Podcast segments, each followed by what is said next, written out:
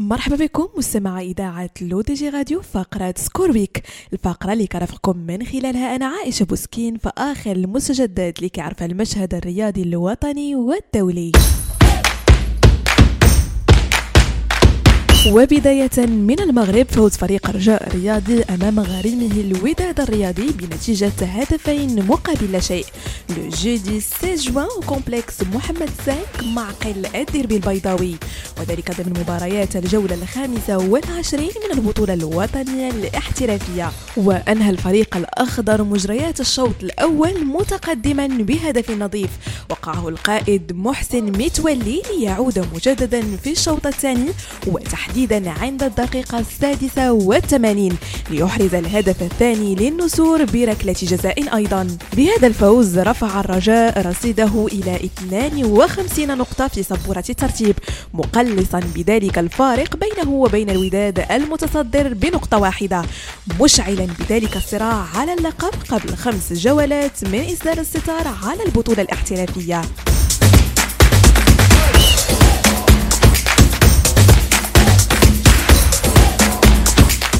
ودائما مستمعين مع البطولة الاحترافية. عودة فريق الوداد الرياضي سريعا إلى سكة الانتصارات بفوزه لو ديمونش 19 جوان على ضيفه شباب السوالم بثلاثة أهداف مقابل لا شيء ضمن مباريات الجولة السادسة والعشرين.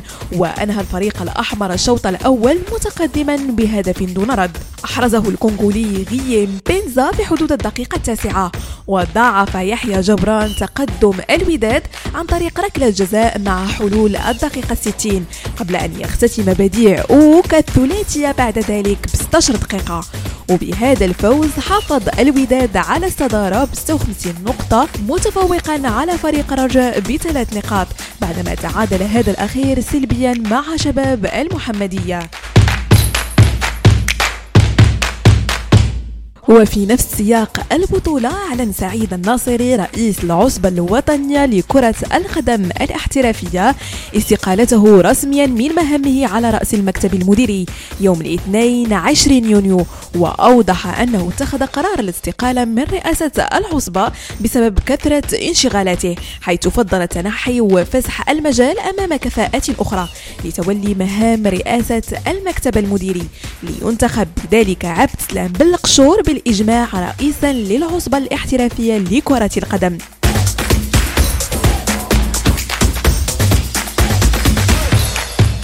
ونبقاو مستمعين في المغرب لكن هذه المرة مع فعالية البطولة الإفريقية لرياضة سنوكر.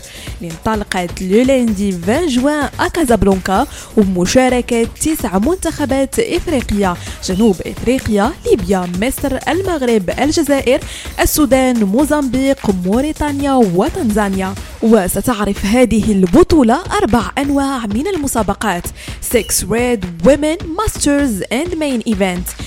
اختيار المغرب لمثل هذه البطولة لم يأتي بمحض الصدفة بل بعد إجماع الاتحاد الإفريقي لرياضة سنوكر بعد أن أثبت المغرب حنكته في هذه الرياضة.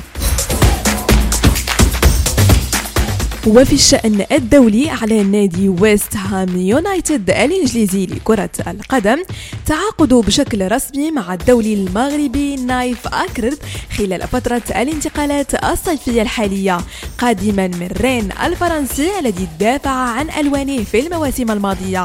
ونشر نادي المطارق عبر حسابه الرسمي في تويتر مقطع فيديو يقدم من خلاله مدافع أسود الأطلس لجماهيره معلقا عليه بالقول Welcome to West Ham United.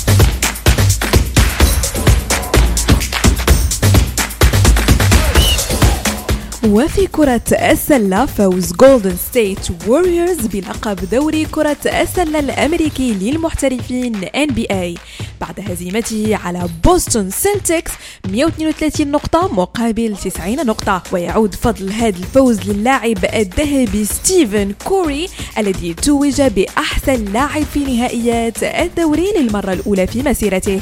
ليثبت للجميع أن صفحة الوريورز لم تطوى بعد. وأن ال championship trophy لن تعود لأحد غيره.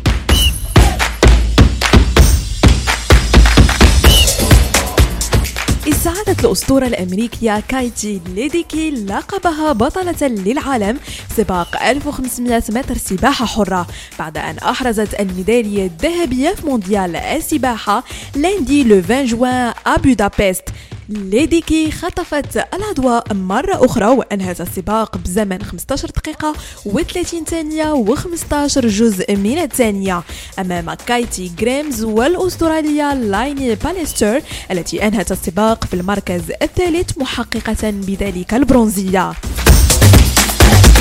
وفي التنس توجت أنس جابر بلقب بطولة برلين بعد انسحاب منافستها السويسرية بيليندا بنتشيتش في المجموعة الثانية بسبب التواء الكاحل ديالها. أنس تقدمت في المجموعة الأولى بستة أشواط مقابل ثلاثة لكن الإصابة منعت بيليندا من مواصلة المباراة مجموعتها الثانية لتعلن انسحابها بعد تأخرها بشوط مقابل شوطين.